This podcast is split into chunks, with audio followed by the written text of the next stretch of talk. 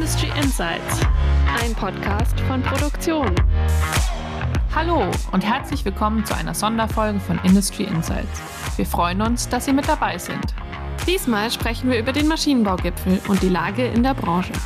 Diese Folge wird präsentiert von Capgemini. Mit mir im Podcast-Studio ist Julia Dusold. Sie ist vor allem für die Berichterstattung über verschiedene Fertigungstechnologien zuständig. Sie begeistert sich besonders dafür, dass viele Industrieunternehmen inzwischen das Thema Digitalisierung auf der Agenda haben. Der zweite Teil des Podcast-Duos ist Anja Ringe. Sie ist Wirtschaftsredakteurin beim Fachmedium Produktion. Sie schreibt unter anderem über Bilanzen, Unternehmenskultur und Transformation im Maschinenbau. Unser heutiger Gast ist Henrik Schunk. Er ist Vizepräsident des VDMA und geschäftsführender Gesellschafter der Schunk GmbH. Hallo Herr Schunk, willkommen bei Industry Insights. Guten Tag zusammen. Hallo. Der VDMA und unser Fachmedium Produktion veranstalten zusammen den Maschinenbaugipfel. Dieses Jahr trifft sich die Branche am 11. und 12. Oktober in Berlin zum Austausch, Wissenstransfer und Networking. In dieser Sonderfolge zur Veranstaltung sprechen wir deshalb über die momentane Lage und die Trends im Maschinenbau. Wir geben aber auch einen Ausblick auf den Branchentreff. Wir freuen uns, mit Ihnen, liebe HörerInnen, und mit Herrn Schunk diese Themen genauer zu beleuchten. Herr Schunk, Sie kennen den Maschinenbaugipfel ja jetzt schon länger und waren auch schon oft dort. Warum ist denn die Veranstaltung so wichtig für die Branche? Ja, der Maschinenbaugipfel ist das Highlight für unsere Branche, weil dort ganz viele Entscheider auf Politiker und Wissenschaftler treffen und dadurch ein interessanter Austausch stattfindet zu etlichen Themen, die gerade uns alle betreffen, sei es die momentane nicht so schöne Situation mit dem Krieg, geopolitische Spannungen, aber auch Wirtschaftsthemen, Industriepolitik und all die Themen, die den deutschen Maschinenbau momentan herausfordernd und relevant für die Zukunft sind. Und deshalb sollte man dabei sein, wenn man nichts verpassen will. Auf jeden Fall. Und wir freuen uns auch schon sehr auf die diesjährige Ausgabe des Maschinenbaugipfels und wollen aber auch in dieser Sonderfolge zuerst auf unsere Schnellfragerunde nicht verzichten, die wir in jeder Folge haben. Das kennen Sie vielleicht auch schon, wenn Sie eine andere Folge gehört haben. Und falls nicht, erklärt Anja kurz, worum es geht. Genau, wir haben uns ein paar Entweder-Oder-Fragen überlegt und Sie müssen sich einfach für eine von den beiden Antwortmöglichkeiten entscheiden. Und weil wir ja heute eine Sonderfolge haben, dreht sich alles um den Maschinenbau. Genau, Julia, fang einfach mal an. Erste Frage. Maschinen mieten oder kaufen? Kaufen. China oder USA?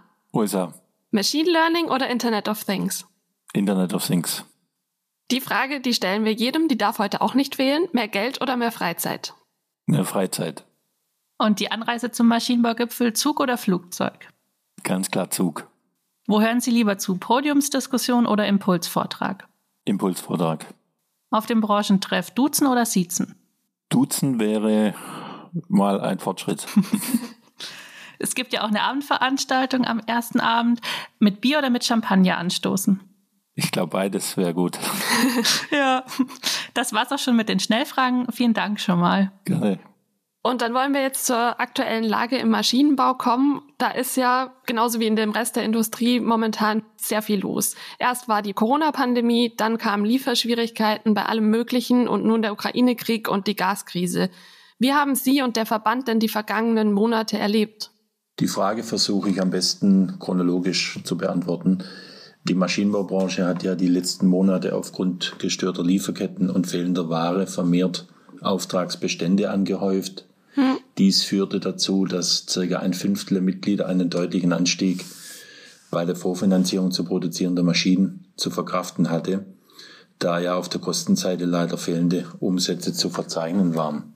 Mhm. Die dazugekommenen explodierenden Gas- und Strompreise kommen nun on top und führen zu einer nochmaligen Verschlechterung der vorhandenen Liquiditätsreserven und immer mehr KMUs melden sich bei uns im Verband und berichten davon, dass sie keine neuen Angebote für auslaufende Gasverträge erhalten oder die bestehenden Verträge um äh, bis zu 100 Prozent angestiegen sind. Das ist echt kritisch. Die Planungssicherheit ist damit für die KMUs schlechter geworden. Mhm. Und dieser, insgesamt dieser Negativcocktail drückt natürlich auf die Auftragseingänge und hat seit Juli im Vergleich zum Vorjahreszeitraum zu einem Minus von 14 Prozent im Vergleich geführt. Wie sehr bereitet Ihnen denn die Energieversorgung im Winter Bauchschmerzen? Es gibt, wie bereits gesagt, zunehmend auch aus dem Maschinenbau Firmen, die befürchten, keine Anschlussverträge für Strom und Gas zu bekommen.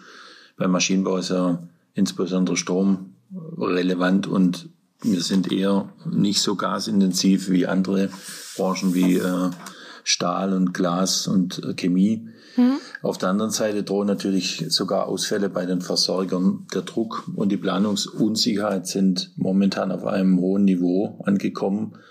Wir haben aber noch zwei Monate Zeit, bis der Winter wirklich da ist. Und es gibt durchaus auch Hoffnung, dass sich die Energiepreise an den Börsen noch weiter beruhigen könnten. Es muss der Spagat gelingen, von der Politik in den Energieversorgungsmarkt effektiv einzugreifen.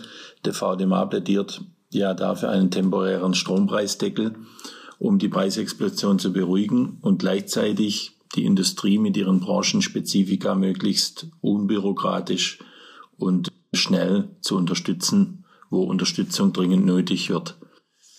Mögliche Energieengpässe, Produktionsstillstände oder kritische Lieferketten mit massiven Auswirkungen auf die Volkswirtschaft gilt es nun voll in den Fokus zu nehmen und mit allen Mitteln zu vermeiden. Das bevorstehende vierte Entlastungspaket der Regierung ist von enormer Bedeutung für die deutsche Industrie. Es hat aus meiner Sicht die Zielsetzung, einen Kahlschlag, zum Beispiel Insolvenzen oder Abwanderung von Firmen, tunlichst zu vermeiden. Wie wir durch den Winter und die ganzen Krisen, die multiplen Krisen kommen werden oder gekommen sind, werden wir meiner Meinung nach in Mitte 2023 final beurteilen können. Und man schaut ja jetzt nicht nur auf das Gas im Winter, sondern es gibt ja bei allen möglichen Dingen immer noch Probleme, Rohstoffe heranzuschaffen und ähnliches. Wie sieht denn die Versorgungslage im Maschinenbau aus? Wie stark ist die Branche betroffen von fehlenden Rohstoffen oder Vorprodukten? Das ist ein großes Thema. Also da gibt es große Verwerfungen die wie gesagt zu Rekordauftragsbeständen momentan führen, weil halt von der Leiterplatte über Chips, über Steuerung, also Komponenten teilweise nicht verfügbar sind mhm. und man da wirklich vor allem im Einkauf, im Procurement, aber auch in der Logistikverantwortung, äh, aber auch bei den Konstrukteuren äh, Handstände machen muss, um hm.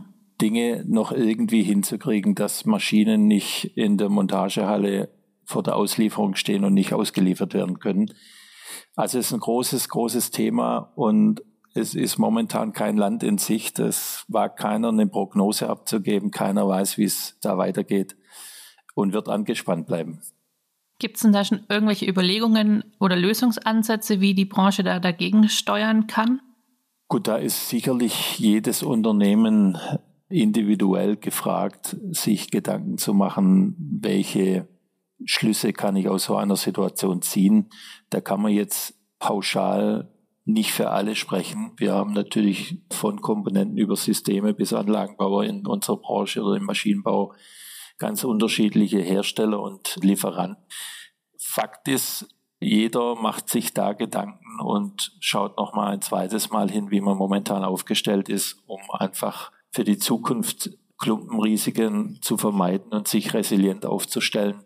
Am Ende des Tages wird es aber immer wieder solche Situationen geben, auf die man nicht gefasst ist, wo man dann einfach mit höchster Flexibilität und Kreativität handeln muss. Und meistens findet man Lösungen, die vielleicht ein bisschen mehr Geld im Heute kosten, aber dann in der Zukunft sich nivellieren und, und zu einem besseren Optimum führen. Ja. Aber wie gesagt, jedes Unternehmen hat da Spezifikas, die man berücksichtigen muss. Eine, eine pauschale Antwort fällt mir schwer allgemeine Strategien, wie man da rangehen sollte und was man sich überlegen sollte, werden wahrscheinlich auch auf dem Maschinenbaugipfel dann untereinander diskutiert. Sicherlich. Dann wird man sehen, wer was wie macht. Genau. Und eine andere Frage, die da sicherlich auch diskutiert ist, ist die Exportorientierung des Maschinenbaus. Ja. Wir hatten am Anfang des Jahres in unseren Industrietrends viele Unternehmen nach ihren Wachstumsmärkten gefragt und sehr oft wurden auch die USA genannt. Wie wichtig ist denn das Land inzwischen für den deutschen Maschinenbau? Sie hatten ja vorhin auch USA gesagt in der Schnellfragerunde. USA ist ein sehr, sehr wichtiger Handelspartner für den Maschinenbau und wird es auch bleiben. Man sieht ja momentan aufgrund dieser geopolitischen Spannung, dem Thema Decoupling zwischen den beiden Weltmächten USA und China, dass es wichtig ist, das Thema freiheitliches Wirtschaften und freies Handeln in den Vordergrund zu stellen und weiter zu stärken. Und da ist USA sicherlich der Gesprächspartner Nummer eins für den Maschinenbau mhm. und sollte weiter ausgebaut werden. Wir haben ja die glückliche Situation, dass die Botschafterin auf dem Maschinenbaugipfel auftreten wird, ja. wo ich mich freue und, und gespannt bin, wie da die Botschaft lautet. Die Politik ist momentan, hat einen enorm starken Schulterschluss zwischen Deutschland und den USA. Und auch für uns bei Schunk ist USA ein sehr, sehr starkes Land mit hohen Wachstumsraten, mit einer starken Stabilität im Wirtschaften. Und wir haben in all den Jahren des Handelns dort in Amerika extrem gute Erfahrungen gemacht und sehen Amerika als sehr, sehr wichtiges Land für uns an. Sie haben es ja gerade schon angesprochen, die Botschafterin Dr. Amy Gutman kommt auch zum Maschinenbaugipfel. Was bedeutet es denn für den deutschen Maschinenbau, dass sie jetzt zur Veranstaltung da kommt? Das ist mit Sicherheit für uns ein wichtiges Signal, dass sie so spontan zugesagt hat. Bedeutet, denke ich, kann man so interpretieren, dass der Maschinenbau eine Relevanz für Deutschland hat, aber auch für Amerika einfach die Handelsaufkommen zwischen den beiden Ländern, die im Bereich sind, sind enorm hoch. Sicherlich auf der positiven Seite, auf der deutschen Seite. Der Austausch zwischen Deutschland und Amerika anlässlich eines solchen Gipfels ist hoch einzuschätzen. Man muss einfach den Dialog auf dieser Ebene führen und Gespräche führen und gegenseitiges Verständnis entwickeln. Mhm. Und bei allen Themen, die positiv sind, gibt es natürlich auch immer kritische Themen und da gehören mit Sicherheit dazu, dass natürlich auch Amerika protektionistische Tendenzen momentan zeigt mhm. und die eigentlich noch so ein bisschen ausgebaut hat seit der Ära Trump.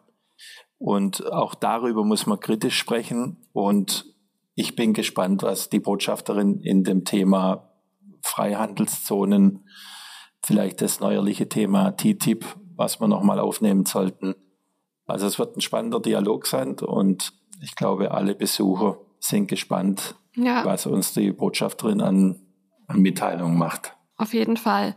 Und neben Amy Gutman kommen ja auch noch weitere hochrangige Politiker zur Veranstaltung. Bundeswirtschaftsminister Robert Habeck wird vor Ort sein, genauso wie der Bundeskanzler Olaf Scholz. Ja. Müssen Politik und Industrie in der aktuellen Lage enger zusammenarbeiten und ist das auch ein Zeichen, dass das geschehen wird? Das ist außer Frage. Also es ist mehr denn jeder Schulterschluss gefragt.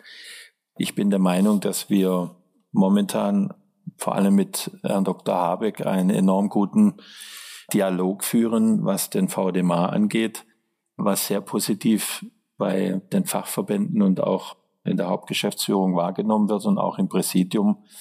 Und wenn man dann die Chance hat, dass einer Dr. Habeck direkt auf den Gipfel kommt, aber auch Olaf Scholz, dann muss man den Ball Wolle nehmen und, und, muss halt Themen, die einen betreffen, anbringen können. Und da haben wir etliche, die es weiter zu diskutieren gibt und einfach die Thematik im Dialog zu sein und die Zukunft voranzudenken und auch zu adressieren, was einen Maschinenbau bewegt und betrifft und wie er im freien Wettbewerb noch stärker agieren kann, was Deutschland oder die deutsche Politik dafür machen muss.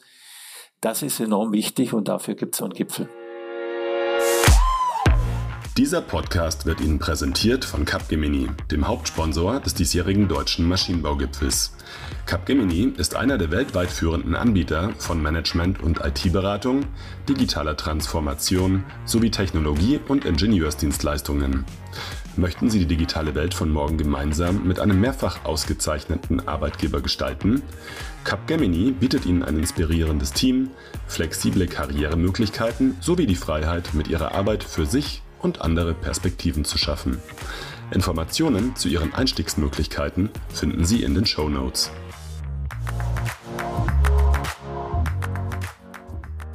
Haben Sie denn konkrete Wünsche an die Politik? Also wo sollte die Politik den Maschinenbau stärker unterstützen? Da gibt es sicherlich viele Themen. Das eine ist natürlich in der jetzigen Situation das Thema Gasversorgung bei verminderten Ressourcen Klar. und ja, viele Nachfragen so zu regeln, dass es keine Verwerfungen in der Industrie gibt. Das wäre das naheliegendste Thema. Dann bei dem extrem wichtigen Thema Klimaschutz, Nachhaltigkeit brauchen wir schnelle Entscheidungswege. Also da müssen wir uns einfach ein Beispiel an anderen Ländern nehmen, die einen Schritt weiter sind und die in den Genehmigungsverfahren einfach deutlich kürzere Wege haben als wir in Deutschland. Mhm. Das gilt es immer wieder zu adressieren. Da sind wir dran. Und last but not least wäre für das Thema Technologieführerschaft des Maschinenbaus das Thema, wie kann denn Innovationskraft gestärkt werden? Welches Umfeld muss eine Politik dafür bereitstellen? Da gibt es ja erste gute Pflänzchen wie die steuerliche Forschungsförderung. Mhm und neuerliche Initiativen, glaube ich, vom Herrn Dr. Habeck oder vom Wirtschaftsministerium, also da weiter dran zu bleiben, dass wir auch kleinen und mittelständischen Unternehmen die Möglichkeit geben, weiter technologisch führend zu sein, wäre ein, ein wichtiger Punkt. Für diesen Punkt werden ja auch viele Themen auf dem Maschinenbaugipfel diskutiert. Es wird wie in den vergangenen Jahren auch drei Fokusthemen geben. Zum einen der Maschinenbau im Transformationsprozess, dann der Maschinenbau im globalen Wettbewerb und drittens der Maschinenbau und die Digitalisierung. Besonders das letzte Thema liegt Ihnen sehr am Herzen. Was sind denn die Herausforderungen bei der Digitalisierung im Maschinenbau? Ja, das letzte Thema liegt mir am Herzen und ich habe es im Präsidium in meinem Bericht. Es ist ein großes, spannendes Thema. Die Herausforderungen sind sicherlich, dass wir im Maschinenbau eine fragmentierte, zerklüftete Landschaft haben, beziehungsweise sehr viel Vielfalt bereitstellen, was ein enormes Pfund ist, aber auch herausfordernd ist. Wir haben von der Komponente über Systeme bis zu Maschinen und Anlagen eigentlich alles im Repertoire und im Portfolio. Mhm. Und jetzt gilt es eben, diese drei Kategorien entlang einer Wertschöpfungskette so miteinander zu verbinden, zu verknüpfen, dass ein neues Optimum entstehen kann, und das neue Optimum kann aber nur entstehen, indem man den Kundennutzen immer im Visier hat. Also es bringt mir nichts, jetzt zu digitalisieren, um Daten zu erzeugen und dann sind alle glücklich, sondern es geht einzig und allein dem Endanwender oder Betreiber einer Firma oder einer Produktionsstätte oder wo auch immer ein Betreiber sitzt, einen Mehrwert zu bieten, für den er gerne bereit ist, Geld zu zahlen. Mhm. Und da haben wir noch ein paar Schritte zu tun in der Zukunft. Wichtig ist aber, dass alle anfangen, dass man miteinander spricht, dass man Vertrauen zueinander hat, was ein essentieller Vorteil vom VDMA ist, weil es ist ein Vertrauensraum. Und es sind da etliche Themen aufgegleist, wie eine neue Initiative vom BMWI in Richtung äh, dem Thema Manufacturing X, wo wir uns im VDMA stark engagieren möchten, weil wir einen geschlossenen Vertrauensraum bieten können und uns erhoffen, dass möglichst viele Mitgliedsfirmen teilnehmen, um den deutschen Maschinenbau, was das Thema Datenökonomie oder Geschäftsmodellentwicklung auf ein neues Tableau zu bringen. Jetzt haben Sie viele Ziele genannt beim Thema Digitalisierung. Wenn wir jetzt auf das Jetzt schauen, wie weit ist die Branche denn momentan? Ist es schon überall in den Unternehmen angekommen, das Thema? Das ist eine sehr gute Frage. Ich glaube, dass viele angefangen haben. Also jeder beschäftigt sich mit dem Thema. Ja. Dass ich auch hier wieder Schwierigkeiten habe, allumfassend beurteilen zu können, wer ist wie weit, weil wir einfach eine enorme Vielfalt an Themen haben und Firmen, mhm. wie ich mehrmals gesagt habe. Ja. Ich glaube, die Absprungbasis ist sehr gut für den Maschinenbau, weil wir einfach in der Welt überall unsere Assets verteilt haben. Und jetzt gilt es halt mutig, nächste Wege zu gehen und miteinander zu agieren und zu schauen, wie man zusätzlich zu, zu dem Thema Things quasi die Verbindung über das Internet erstellt und dann neue digitale Formate, Digital Services anbieten kann.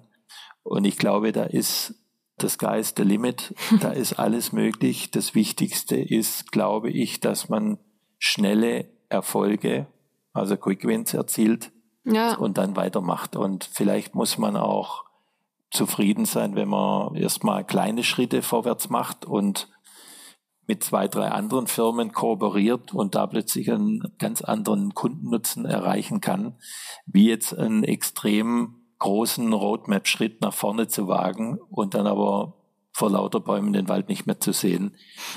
Aber auch da muss jedes Unternehmen analysieren, wo stehe ich, was kann ich machen, wie ist mein erster Schritt, um dann einfach Erfahrungen zu sammeln. Und ich glaube, Probieren geht über Studieren, heißt so schön. Ich glaube, jetzt ist bei allen das Probieren angesagt. Das ist doch auf jeden Fall schon mal ein deutlicher Aufruf. Lassen Sie uns noch kurz über weitere Highlights des Maschinenbaugipfels reden. Am zweiten Tag wird wieder der Startup Award verliehen, bei dem Sie auch auf der Bühne stehen werden, Herr Schunk. Ja. Was ist denn der Hintergrund des Awards? Können Sie da ein paar Infos geben? Natürlich.